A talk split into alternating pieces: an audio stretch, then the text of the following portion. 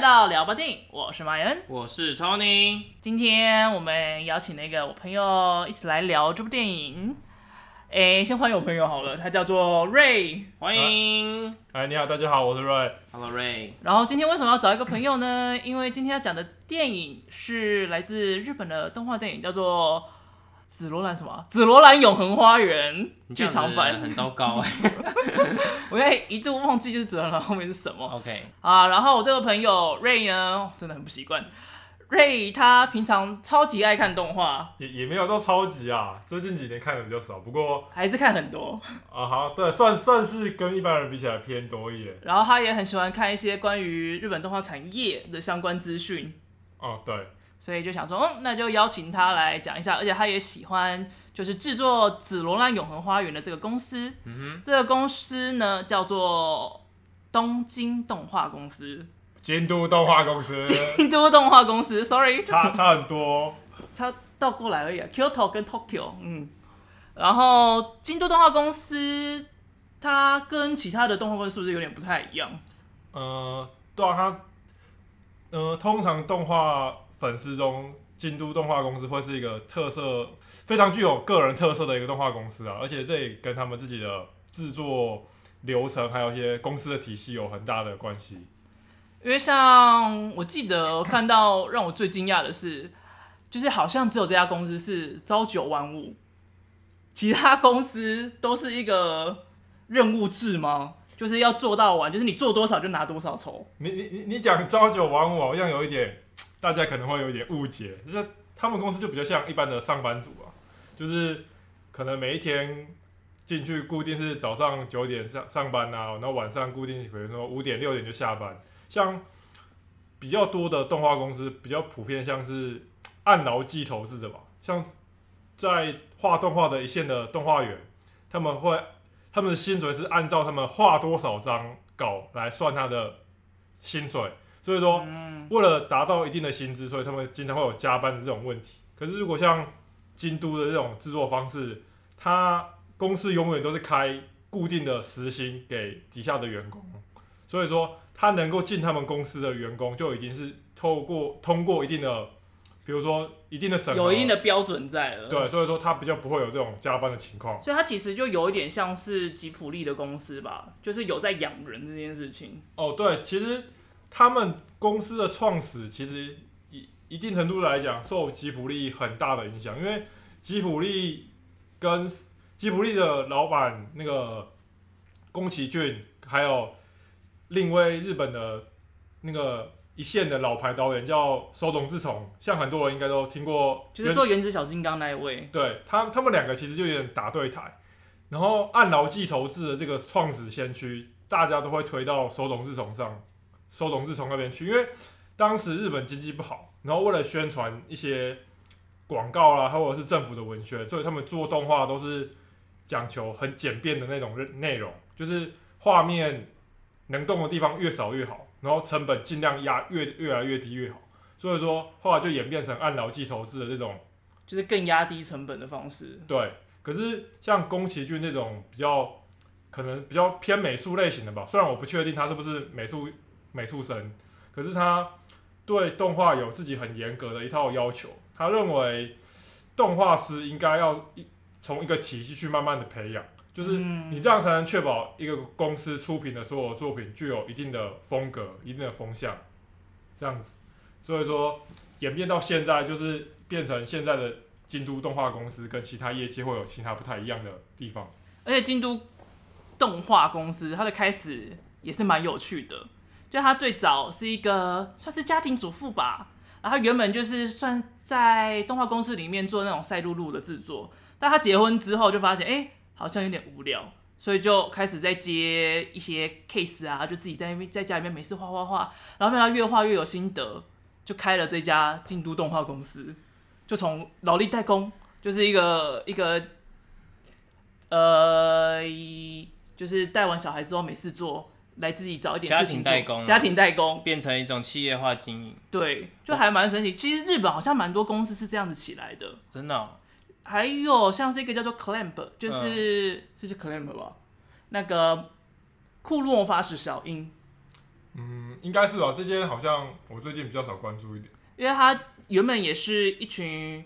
也是同号的女性，原本只是当业余在做，对，然后没想到做的很好，就变像我成们了一家这样吗公司。呃，我们没有变成， 目前还没有变成公司，我也希望日后未来可以展望是不是希望希望未来可以变成这样。因为我个人觉得可能是跟日本的社会有关系哦，因为日本的女性结婚之后，通常会当全职的家庭主妇，嗯，所以说她们可能就是有一些女性结婚之后，她没办法从事之前的工作正职的工作，可是在家里可能有比较多的时间，然后就跑去接一些外包的活，然后反而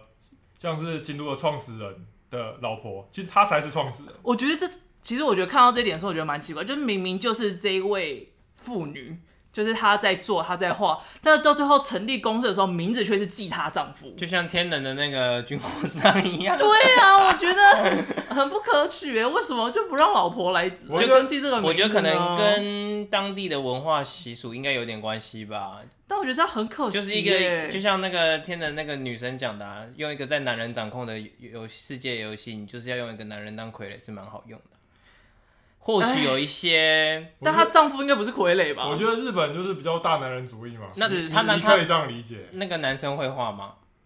那个她老男公会生画他吗？他是老板，可是我不确定他会不会直接对参啊，与动画制作。这样听起来他好像就是挂名成分。我们来现在查一下。哎、我现在这个没有网络，好嗯，你查。查一下哦那个男可是生，至京都少动应画该有多少会有经营，因为老板其实不一定要会画，是是。对对是对，没错啊没错，他他可能就只是走商业对的，嗯啊，他就是一个就是直接就是空降部队的意思，哎，就是直接降在那个。可是如果你是一老板群一群会画的会画图的人，那你今天要开一间公司，要找一个会公司管理经营的人来当你们头，其实我个人觉得这个倒无所谓了。嗯，好了，我只是觉得那个名分不是他的，有点可惜啦嗯。哼嗯可是都同一个姓啊，哼嗯，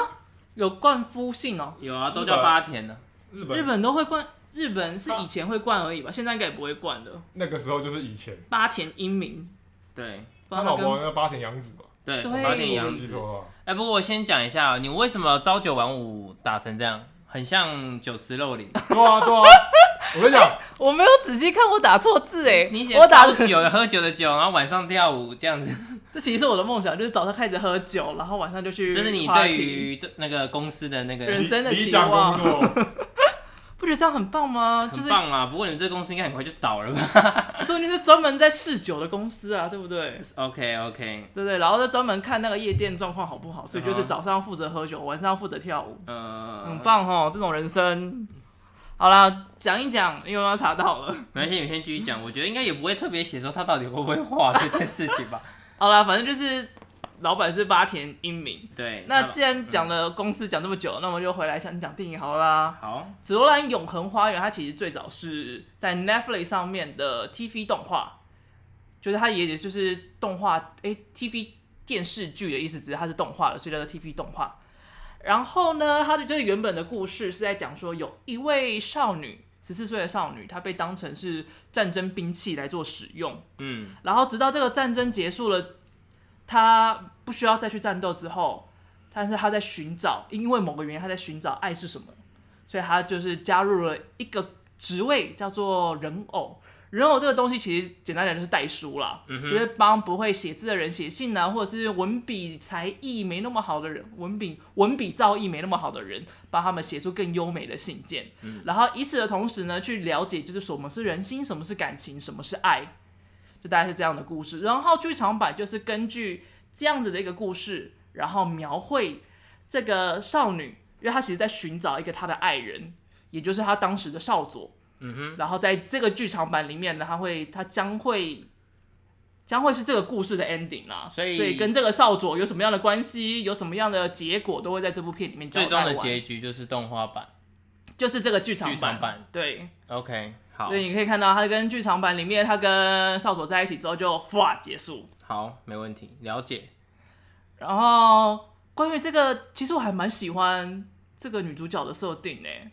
你说关于人偶还是关于他出生的背景？就是这个角色的设计，这个这个这个人画物风，吗？这个人物，整整体本身吗？对啊，因为不是他讲话其实还蛮好笑的嘛，他其实有一点，我不知道是不是因为他过往的经验让他有点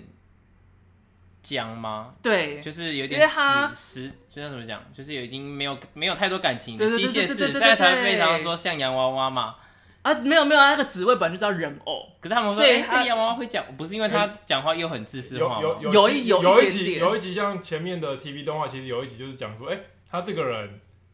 不像真人。就不像真人，因为他也不怎么笑，然后嗯，动作也很自私，因为他从小经过经过军队的训练，所以说都做事都一板一眼的，所以有人就说，哎、你就跟洋娃娃一样。其实，在里面的世界观，应该每个人都知道，手记人偶是人去代笔写信这个工作，可是会有人去特地强调，你就最好说，哎、你就。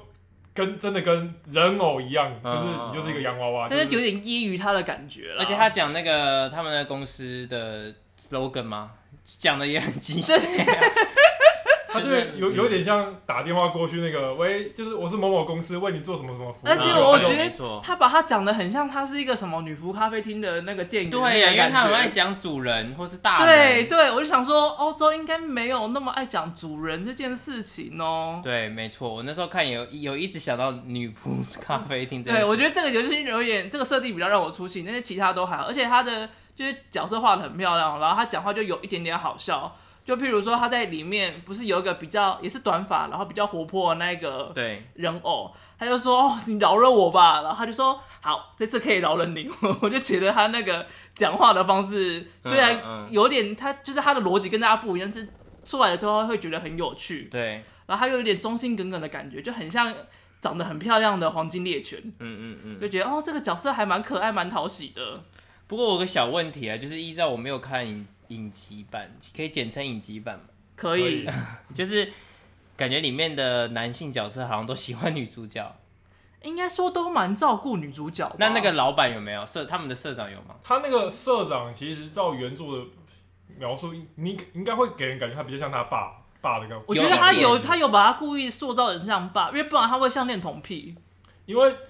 他会那么照顾女主角，其实是跟影集版里面他有提到那个少佐，就是在最终决战他死之前，嗯我们可以理解成他死之前，他有跟他说，如果这次战争，嗯如果我出了什么事情，那麻烦你请你帮我照顾他。 ，OK OK。但我觉得我因为我没有看影集版的话，我会有一点点觉得他是不是也喜欢他？还有大佐，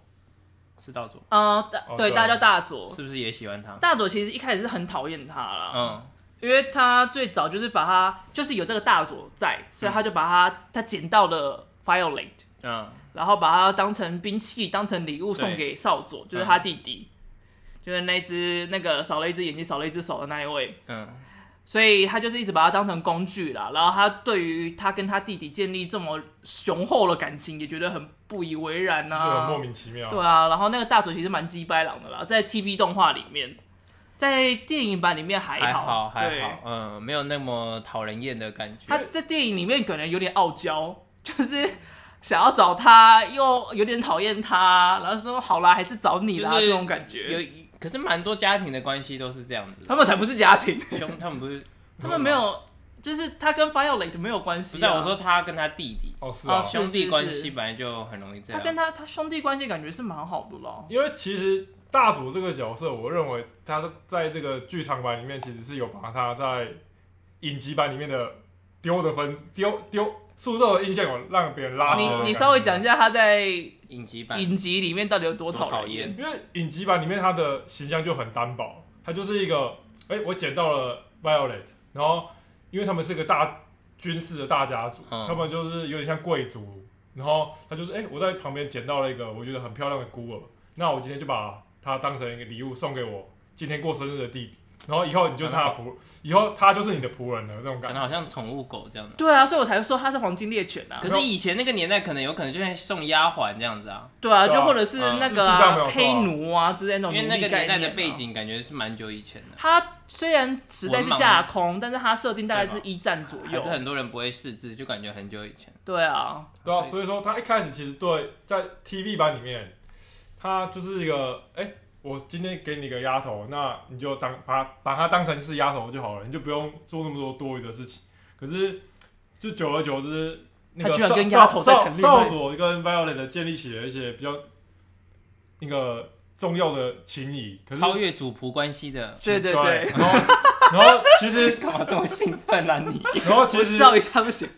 然后其实他就他大他他他哥就觉得这个怎么怪怪的，然后最后还导致哎、他弟弟死了，他其实很不谅解，因为他把它怪在 Violet 身对上，他，他其实有一部分就是，哎、你不是事实要保护你的主人嘛？那你怎么、你的主人死了，你怎么还活着？嗯然哼，后，而且他对他要去学学习，哎、你要去学习人情世故这方面，觉得就很，他就觉得很可笑，因为我当初把你捡回来，根本就不是为了这一些，你反而我交给你的事情你没有做到，结果你跑去做一些不是很重要的，他认为不是很重要的而事且情，我觉得他就是在 TV 里面嘛，所以就是电影里面不会有，就是他的感觉是，就是你就是我弟的保镖。嗯，那既然我弟都死了，为什么你有权利可以好好的活下去？那他他是在哪个转转捩点变成自由身的？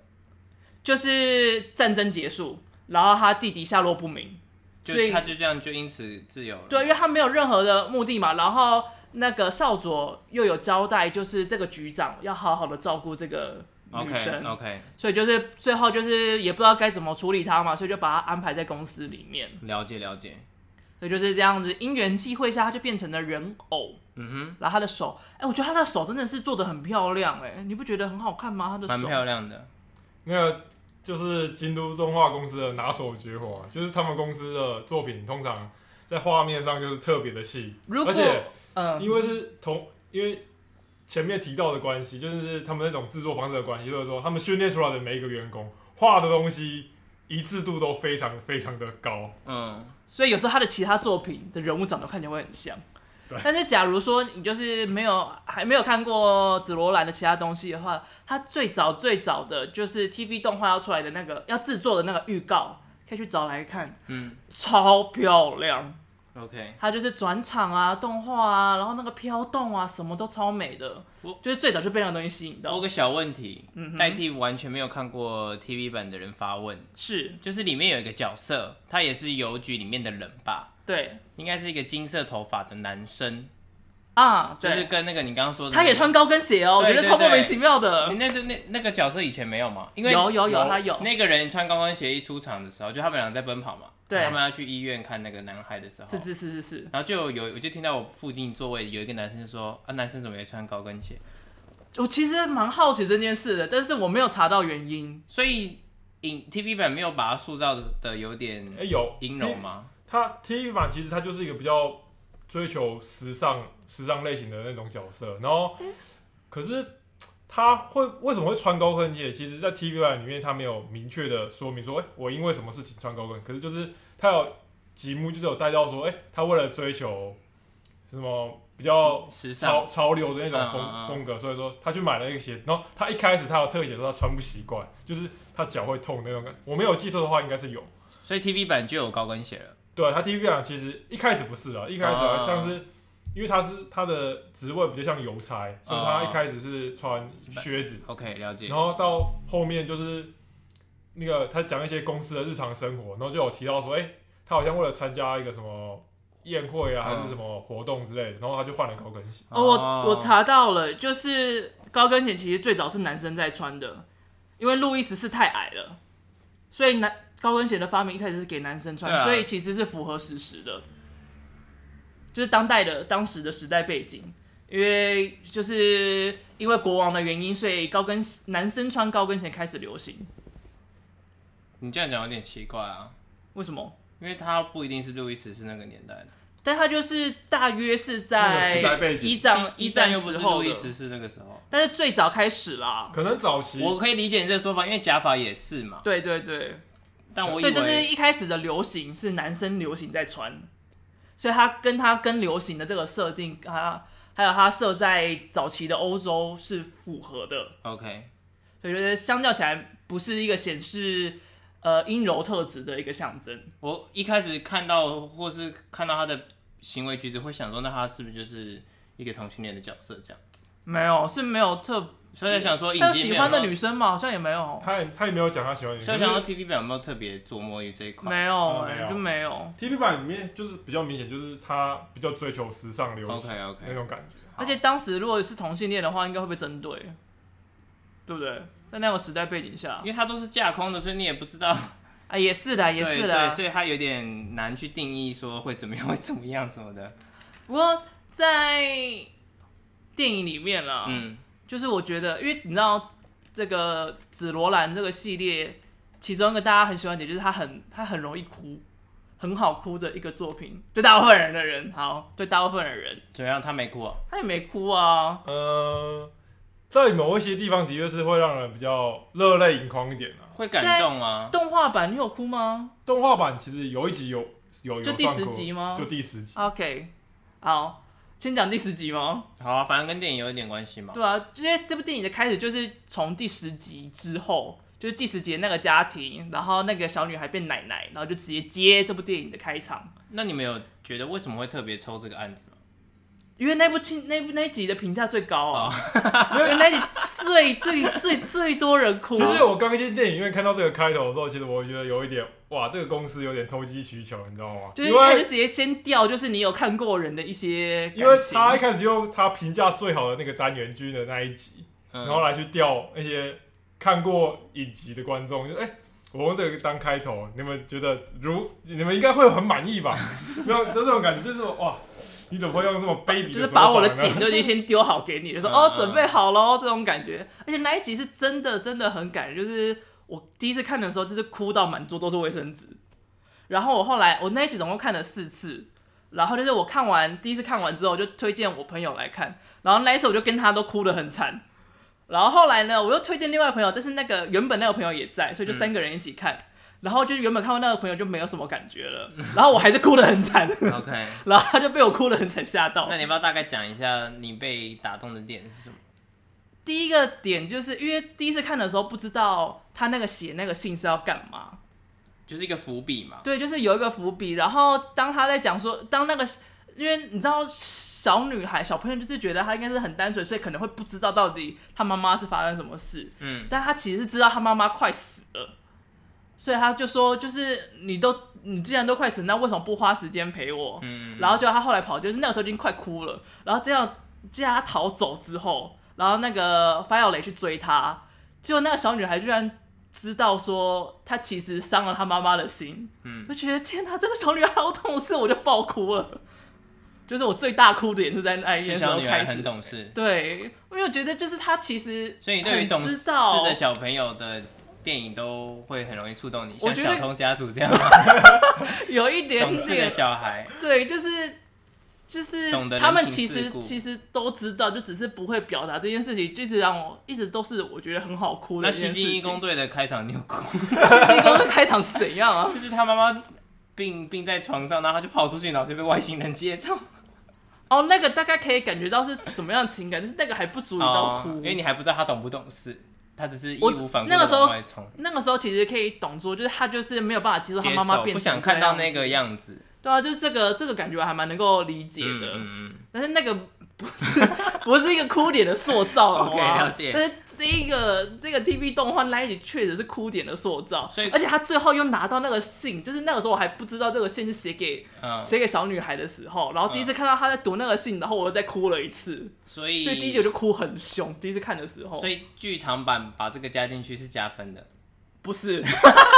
我觉得不是啊，我觉得太刻意我了。我觉得不能算是，哦真的哦，就是因为可，但是我觉得他就是我觉得他埋一个梗啊，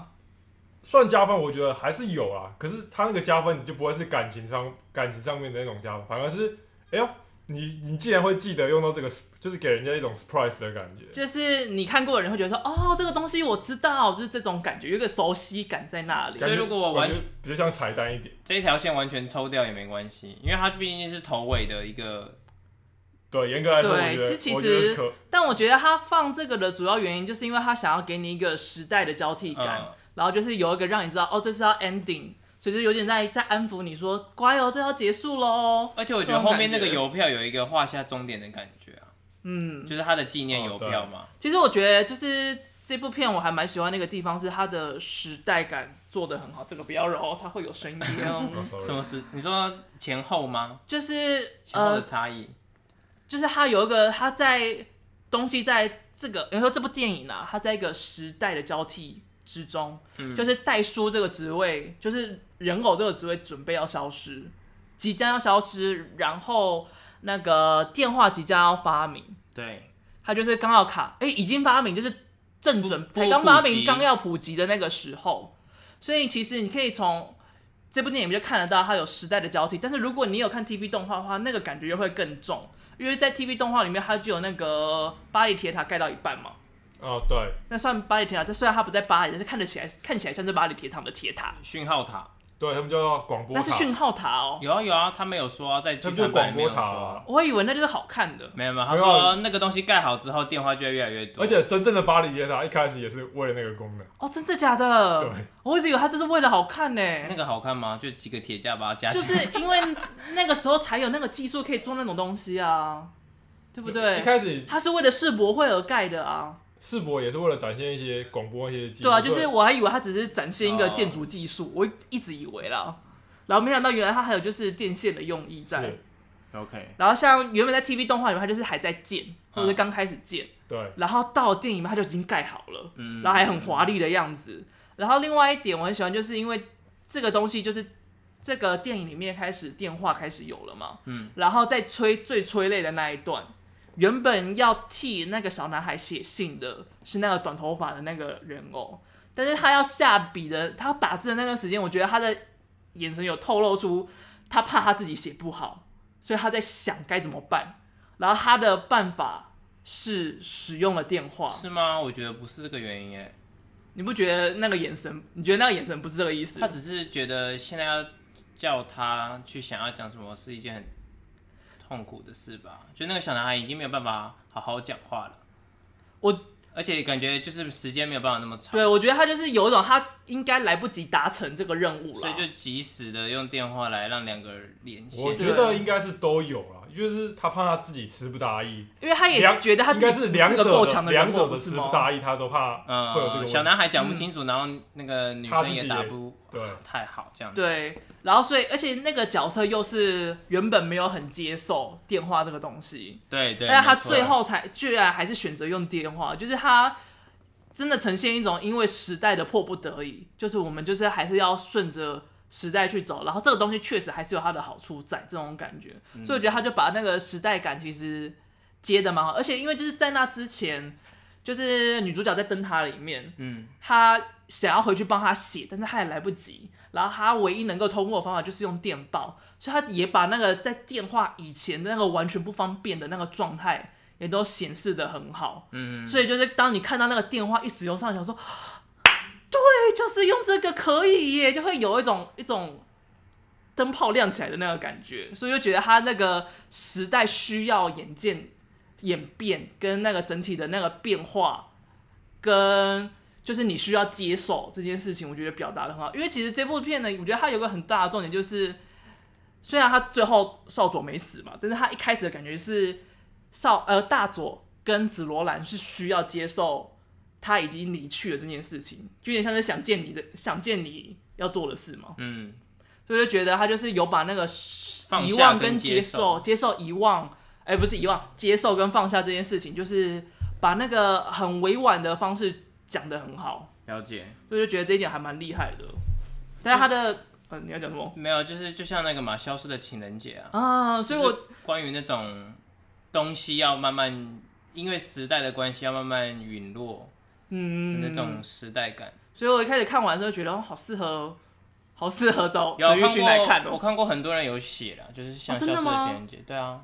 有人写哦，有像信啊、广播啊这种东西。啊，就每个时代都有每个时代流行的文化传播的方式，现在以前就是广播嘛，但我觉得手写信这东西是不会不见的吧，因为它还是有它的温度在啊。哎、你有多久没手写过了？那可能他没有需要嘘呃展现他温这度的、这不是没有有没有？多久的问题，是从来没有过吧？应该很久了吧？我在我就印高象里面，大学以后，还是大学也就没有了，手写信就是也不用手写写信，就卡片是啊手写的哦，东西。写卡片哦，对啊，就你现在应该还不流行寄电子卡片吧？电子卡片也不流行了我吧？觉得最近会去不然现在要送直接送礼最物，给你现金，就直接传传传简讯啊，啊传这样很没有 message 啊可是如果真的是你很重要的朋友，你不会，手写卡，我会打电话。或者是顶多就出去吃个饭，对啊，送个礼物，哦，怎样？你写现在个会卡想说片要用吧卡片吗？你多久没看到卡片？卡片我国中之后就没看过了，对吧？你看我我教师节还是收到几个手写纸条，纸条，纸条啊，这爆音了。纸条啊，对 啊，纸条跟信还是不一样、啊。但我自己还是很爱写信的人，我只要要那个就会写信，要呢是什么东 西？就是要展现我的温度的时哦候，要仪式感的时候，好，对，很棒，仪式感，我超爱仪仪式感这个东西的。仪式感感觉好像献祭一样，好 吗？我觉得仪式感这个词听起来很恐怖。讲到献祭我，邪教片看太多。 在孤岛他们把法圈丢下去，还有他们穿的衣服，一直让我想到仲 夏夜。我也觉得有一点点这样子的感 我想说觉，现在有人要丢下 去了，我那时候也在想说，这个感觉等下会变成恐怖片衣啊。服很像哎、那个衣服的确是啊，它就是欧洲，还有我觉得它那个岛应该是把它塑造成冰岛的意思啊，然哦后有可能，有可能。所以那个就是感觉文化啊，跟那个隔离感啊，都是差不多的意思在。嗯嗯嗯而且冰岛好像有确实有因为战争，所以人数少很多的状况，我有点忘记是不是真的，之后再查。嗯。呃，我有一个小人物蛮好奇的，谁就是关于那个写剧场剧本的那个啊？他原本女也生是里面的人偶，嗯，那他就是怎么如何跑去剧场的这个他过没有讲他他其实就是。 TV 版也没讲， T V 版里面他是个配角啊，就是那间公司的其中一个人偶，嗯然后他的梦想是写剧本，嗯嗯嗯，然后挑到这个剧场完就出来，哎、你怎么已经离职跑去帮别人写剧场？他好其实，好像那个 Fireley 这个角色有剧本相关的集数吗？有他他有嗯 Violet 的女主角，她在 T V 里面，她有一集是帮一个作家或者是编剧写，也是帮他帮他写信，然后让他走出丧女之痛。然后他可能他电影里面是说他跟那个作家有一些，就是因为这件事情有一些关，就是那个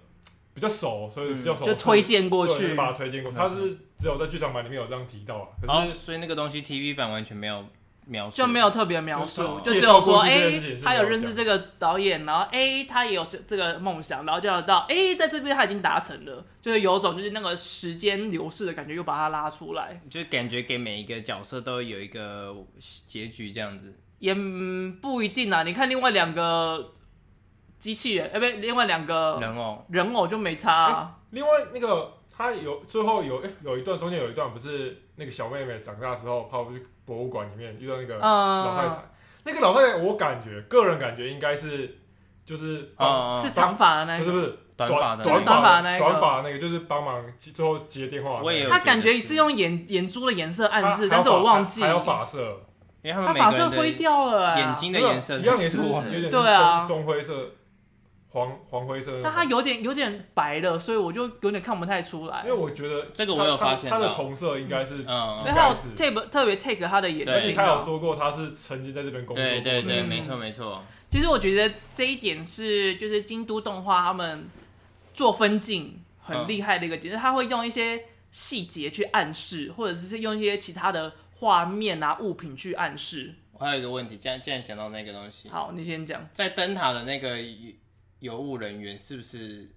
某一个人啊？以前也有出现过的角色，灯塔哦真的吗？是好像是另外一个地方的的文书吧，我有点忘记内因容为了。那个那个知县的那个女生就追寻她外婆姓，后来不是到那个灯塔好像是他在学校里面时候的另外一个人偶。哦，因为她也刻意比了赞嘛，对对对，就是他们有认识。哎、你是说最后面那一段给那个他纪念那个那邮个差邮局的对对对那个对邮对差？我觉得他应该只是想说，哎、他那间公司是女主角最后在那个岛上嗯创立的公司，哦应该是一种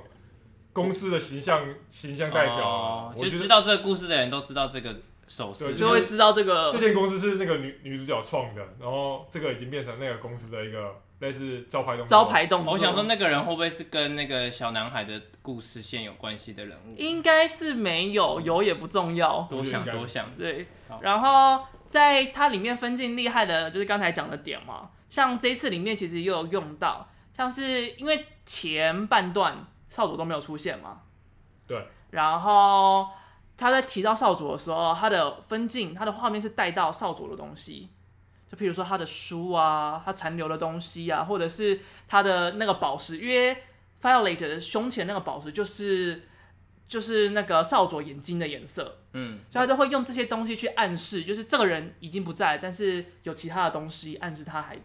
暗示他我们在提到他，或者是暗示他还可能留了一些痕迹在这些角色的身上。嗯，然后另外一点，我觉得比较明显，我也比较喜欢的是，就是在这部片里面很多地方都会用 f i o l e 的发型跟他的发带去暗示这个角色的心境状况。嗯，那他最一开始不是去扫墓，然后掉了一个发带，然后头发也很乱嘛，红色的，对，红色的发带，就是有种在表示他的心里好像缺了一块，遗失了什么，跟他没有办法整理好他的思绪这个感觉。但是他最后要离开那个小岛，搭回去的时候，他是完全是竖的，非常的好，非常的漂亮，而且也是一个大特写在带他的那个头发的后面，就是有种就是我已经整理好我的心情，虽然我见不到少佐，他不愿意见我，但是我已经准备好我要走下一段路，然后他就是整装待发的要准备离开，就是他就是用这个东西，用一些其他的东西去暗示角色的心境啊、角色的状态啊，这些东西都非常的厉害。就是不止电影版的、啊他很多其其其他的 TV 动画都也都做了这些事情。所以就是，假如说你想要学分镜啊，真的还蛮适合去看，就是京都动画的作品。嗯，了解，专业分析，你刚才是不是有想要讲什么话？ 嗯，我也是想说，这个也是他们公司的拿手绝活，因为他们他的那个导演有几个导演，像山田尚子或者是花田实辉，嗯嗯他们两个就是特别在分镜上会有很容易就是移情于景的手法，会用的非常非常的明显。移情于景，对，就是把让角景把把角色的心情，对然后放利到用景，其他的景致来来做叙述。对，像京都动画公司在 TV 版的 TV 动画里面，他非常喜欢做校园剧。然后嗯像哼有一些其他动画校园剧的例子，就是两个角色在两个学生在对峙，然啊后哈处于弱势方的那个学生，他会镜头拉远，带到一个镜头是一只蝴蝶被哦，蜘蛛蛛网捕住，捕捉的那种感觉，就是他会透过一些小细节、周围的景物来映射说，哎、现在这个情况，这两个人的心境是嗯，什么样的转变？就是其实有一些蛮专业的动画制作人，或者是有一些圈内的人，会去特别研究说，哎、京都的这些分镜手法啊，还有一些角色的那种心情的过程，都是如何是透过画面那种简单比较形象的画面来表达。嗯，这点算是他们公司也是非常有特色的一个地方。而且我觉得有趣的是，就算是你没有 get 到这个点，它也不会很突兀，嗯，它就感觉好像是哦，这个是一个可能时间的变化啊，或者是一个什么就是转场，让你带过一个小动画，但它其实就有含有寓意在里面，你可以有情感的延伸，或者是你没有感受到，也都可以顺顺。就是不会感觉很突兀这样子，所以就是我觉得这是这个公司真的是很强的一个地方。嗯，然后还有什么要讲吗？这部电影差不多就这样吧。还有什么要补充电影的吗？如果是电影本身的话你，要喷它吗？要喷的吗？我觉得因有为点哦可，惜嘛对了，因为像那个这总会忘记要喷啊，就是我觉得他的主线真的是很烂呢、他的那个发耀磊跟少佐的情感，真是做的超级不好的。我觉得它主线剧情弱于支线剧情这点，在 TV 就已经非常非常非常的明显，而且很多人都有提过。他其实我觉得 TV 动画里面很可惜，就是它它前面算是单元剧，单元剧就是它每一集的内容故事其实是可以分开来看，嗯就算你跳顺序也不会影响到太多，就是单集就是一个完整的故事，它每一个单集都做的很感人，但是只要是专门在讲关于 Violate 这个角色，就是主线的剧情的时候，都很无聊。像刚才前面提到的第十集，就是它众多单元剧里面最感人的那一集所，有人评价就是最高分的那一集。可是，可是我个人认为它主线剧情会很大家很不喜欢的原因，主要我觉得个人认为是它在叙事顺序上本来的一种先天的一种缺点。哦，因为其他的代表说是顺序的、顺时针、顺时间这样讲下来，但是发耀雷那等于有点像是倒叙跟插叙的方式。对，因为它它的主线剧情，它少佐跟女主的故事，它是先跟你讲说这个两个人感情很深厚，然后其中一个人死了，然后你不知道这两个人为什么感情深厚，他才慢慢回忆说，哎、他为他做了什么事情，然后少佐他自己觉得他多么的对不起女主角。嗯，可是这些都是透过回忆很破碎的，或者是画用面讲的，对，所以说这某种程度上对观众是觉得它没有连贯性，而且说服力又比较低。在座的大部分听众还有每个人都没有战上战场的那种经验，他没办法产生情感上的共鸣，也没有也没办法产生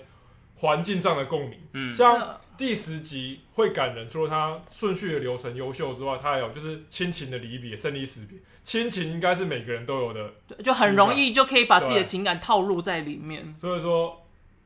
就是它其他的章节也有友情啊、亲情啊，就是平常人比较容易感受到那感些受到的情情感。可是像上战场这种生离死别，基本上很现在应该是没有什么人有，而且加上它顺序的错乱，还有它的主线剧情在 TV 动画里面其实是它并不是集中在整部剧整部剧的最后面，它是分段安插在各个单元剧之间，所以说会让人觉得就是顺序乱，然后你又是倒叙，所以会有时候就是感情会打不到观众。然后大家就想说，嗯，这个好久、哦，什么时候要结束？对，其实反而我觉得这个剧场版已经是它表现的最好的剧场版，虽然说它也才两个剧场版而已，好吗？没有，我应该是说这个剧场版是它主讲主线剧情里面已经是讲的最好了，因为它至少连续两个小时连贯的讲完这两个小时。哦即便男主角的性格，其实在很这讨部人剧里厌。面也是不怎么讨喜。而且我觉得其实它里面设定一个点很好笑，就是我觉得他应该就是知道大家会很讨厌这个少佐，所以对，里面跟少佐有挂钩，所有人都想打他。 对，我觉得就是其实安插的笑点，其实他这次安插的蛮有有一些笑点，其实也是蛮加分的啦。这也是一个其中一个地方。但他笑点其实还蛮多的，比我想象中还要多一点，对， OK，就是让你有点想哭之后会回来会笑，但是笑完可能没有办法继续哭啊、因为接下来范伟的故事就来了。那听起来它就是延续着 TV 版的风格，然后做了一个还蛮好的交代跟结局。对，就是把这个角色的故这个系事列画上一个句点。 OK，所以基本上整体来说是好评。普通你这样子，到时候电影公司听了会分享我们的节目吗？普上， 如果我觉得，如果以一个经常看京都动画公，像一个京都动画的 粉丝粉丝来讲的话，我会个人我会觉得他在某一些地方是有一些突破啊，可是不会到特别突的破的点因是为他给我感觉就是他是做了一个加长版的 TV 动画嗯的感觉，可是他加了一些新的佐料，我会觉得哎、诶这点表现的反而比其他地方还要好，嗯，所以说我会给他，如果以以一个粉丝来讲，会给他中等偏上的评价。如果就是把那个少佐跟女主角部分全部咔掉的话，我应该会给这部片评价蛮高的。真假，因为我觉得那一段让我来讲，对我来讲是你超扣分的，就是这个角色大部分人没有办法体会，但他要放很多的时间，就是他觉得好像那是哭点，所以放很长很久，哦，就是对，最他后蛮最蛮后那个相拥啊，就就只有他跳下船那边， 我吓了一跳，哦，那里我也吓一跳，我想说哦，你紧张搞我跳了，那边我吓，但是其他就想说好了没，好了没，，你就尬哦， 对，就是说那边有吓，但其他都觉得很多， 不过他有一个地方，就他跳完之后马上就接他用走的，然后想说他那个腿是可以伸长吗？没有那边应该没有，只他一就个是显示他很会游了，因为他本来就是战斗民族嘛，哦，对对可以对，这样讲吗？他不是俄国斯人，他就是战斗能力很强我的知道我人知。道我知道，所以就是你知道基本的什么呃跑步啊、打斗啊，他都超行的，嗯所以游泳已经对他来讲小 case，一下就游 到了这种感觉。应 OK 该应该只是一个剪辑上的手法，哦我对觉得反正有就是点反正就是你想说哎他怎么游这么快也合理的啊、因为他本来就很厉害，就嗯差不多是这个样子。嗯，然后应该电影差不多了吧？还要补充什么吗？应该差不多就这样。就哦有兴趣的人可以去电影院看，然后如果看了电影没有看过之前的话，Netflix 上面有。对他基本上除了第一个剧场版是 Netflix 上面没有的以外，其他都有。嗯，然后我可以提一下火灾的事吗？好啊，因为我呃蛮想要讲这一个，其中的原因是因为就是不管在电影圈、动画界或者在日本，京都动画它都发生一件很可怕的事情，就是在去年七月的时候，就是他被一个有精神疾病的人中了火，整是家公司都烧掉，是蓄意对这件蓄意吗纵火，蓄意纵火就是那个精神病患说京都动画抄袭他的作品，嗯就把嗯他整家公司烧掉了。而且这个一烧，总共有三十六个人死亡，三十五个人受伤，嗯是平成时代，就是一九八九年之后日本最严重的一场火灾。嗯然后这件事情就其实很大啦，然后也有那个时候很多人就想说，会不会京都动画就直接被就就被烧没了，嗯了，就是会不会以后都看不到他们的作品了？所以其实那个时候还蛮多人蛮害怕的，然后也蛮担心的。但就是那个时候他的算是负责人吗？他就很快的说，虽然都烧掉，但是他们还是会很尽力坚强，的持续下去。然后他们募了三十三亿的款项。嗯三十三亿日元，然后全部通通都是给那些罹难者的家属跟受害者的家属，所以公司本身其实是没有收这些补助款项的。嗯哼，所以这部作品对这家公司也很重要，因为这是呃这场大火过后的第一第一个部重要的作品。了解，OK。然后这所以件事情是真的很大，因为我在欧洲的时候，就是大家也都会讨论这件事因为情。这个消息已经是已已经是国际新闻了，因为它已经是算二战日本二战战后最大的人为纵火案件，嗯然后死亡也是到了三十六人，其实是然后这也非常是非常的严重。呃，影视工作室就是全世界影视工作室最严重的一场意因为外啊。京都动画其实撇除在动画圈本身有很高的名誉之外，因为它其实风格特殊啊，嗯然后作品精良之外，它很多作品其实都是蛮算蛮有一定的影响力的。然后嗯我还记得当时就是哇，看到这个新闻，基本上动画圈就是天塌下来的感觉。因为虽然我不会说每一个动画粉丝都很喜欢京都动画公司，可是你不得不承认，就是它在很多地方都是业界的标杆。就是你一定是厉害的。对，然后活生生的就痛失了这三十六个人才。然后那天很多我关注的很多那些动画圈的那些像 YouTuber 啦，或者是 B 站那些，他们叫 UP 主，就、嗯哇一天一直在刷消息。然后因为这个东西就跟九一一差不多吧，就是对动画圈来讲，嗯对啊蛮而且遗憾蛮意外的，最年轻的死者才二十一岁，他可能大学都还没有毕业，在那边实习到一半就这样被烧死了。嗯然后蛮蛮有一蛮有一点可以提的，就是因为依照依照京都动画公司的资那个片尾名单的那个规则来讲，就是未满工作未满一年的，他是不会放在片尾名单的，太可怜了吧？因为他可们能就也有做，因为他可能认为资历不够，他可能就是负责一些简单的上色那些，反正之前的动画或者是电影版的作品，嗯他都是不会放在片尾名单上的。嗯可是因为这件事情过后，那些比如说有一些参与这部《紫罗兰》或者是第一部《紫罗兰》剧场版的工作人员，他嗯，们可能已经离开了人世，然后他们希望他、能希够望纪这念个他人。留在就留留一些他们在这个世界上存在的证明，所以说他就这两次是特例，让所有参与这部这两部动画电影的制作人员全部一起上工作人员名单。嗯嗯，嗯所以就是片尾字幕也是有另外一个含义在啦。嗯，对嗯就是他们已经没有机会再做多做贡献了，嗯所以就、对啊也就把他们就记录在上面没错，了解。啊，好感好感伤哦对啊，就是意外，真是今年真是对啊意外重重。啊，那是去年，对啦，但是这部片就是因为去年那件事情，所以延后，然后因为疫情又延后，所以才跑到了九月三十号才上映。没错。那大家可以去支持一下，对啊，喜欢动画的，我觉得喜欢动画应该也会一定会去看啊。嗯嗯嗯，但是就是如果你呃没有在看动画，但你喜欢看漂亮的画面啊，或者喜欢在电影院哭的啊，我觉得这部片还蛮适合的，至少比那个那个那个叫什么、啊、木兰来的值得哭 了。 好，木兰应该本来就没有要走哭戏。哎但是我坐我旁边那个人哭了，我整个大吓坏、欸， OK，好，脆弱啊，台湾人比较脆弱。当场只有他哭，啊对我啊，对啊敢对笃啊定。不过我去看那一场，蛮多人有哭的啦，对吧？我觉得明明就很感人，嗯就是小孩子死掉那一段，很感人啊，感人啊，我不否认他感人啊，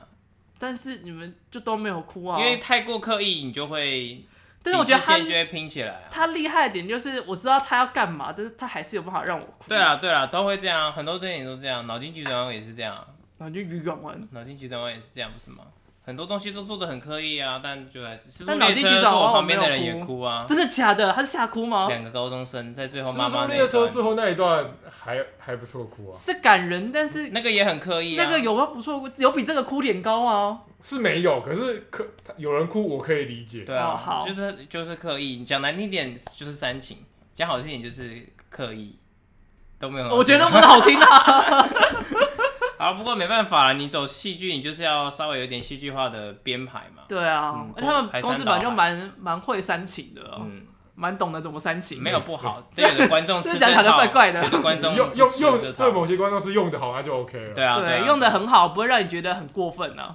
没事，各有所好，各有所好。好啦，就差不多了吗？对，今天就到这，啊，那就差不多到这里啊。我是马恩，我是 Tony，我是 Ray。拜拜。拜。